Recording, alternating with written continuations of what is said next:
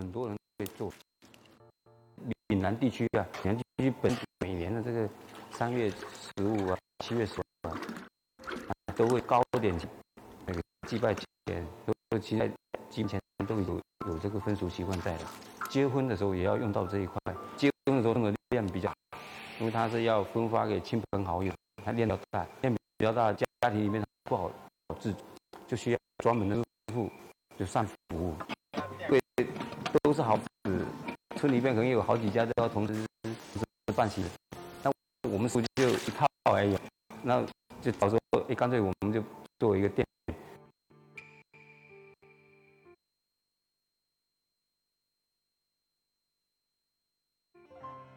我奶奶是他祖上给他，他叫郭秀。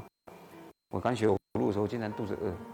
他就会一肚子饿就会走到我奶奶身边去，他就在那边做冬梅。就会捏，他就说我们在这个地方是下南洋的时候，有去那边当劳工，到那当码头人啊，或者嘛就当渔民，他们就带着带着多上船，一带带一堆上山，码头工跟渔民，体力消耗大，那个工作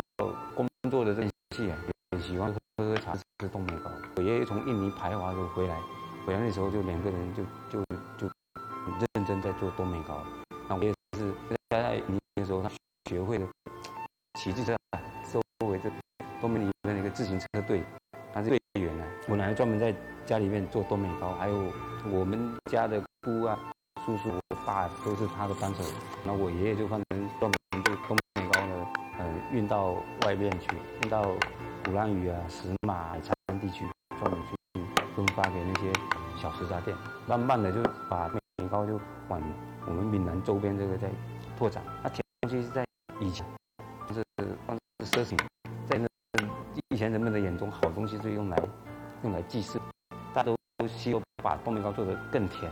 这个分量做得更足。那经常就会村里面会会造成攀比，就就把重量越做越大，越重越越重，从原来的很多做到三点三，又做到四点。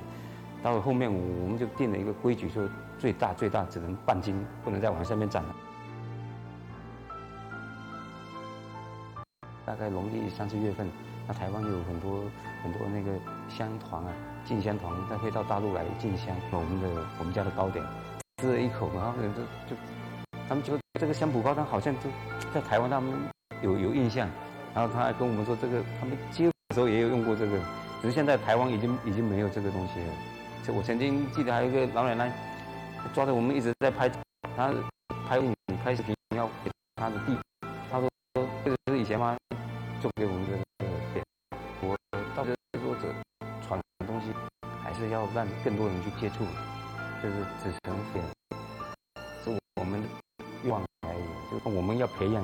想继承的人，让喜欢的人去继承。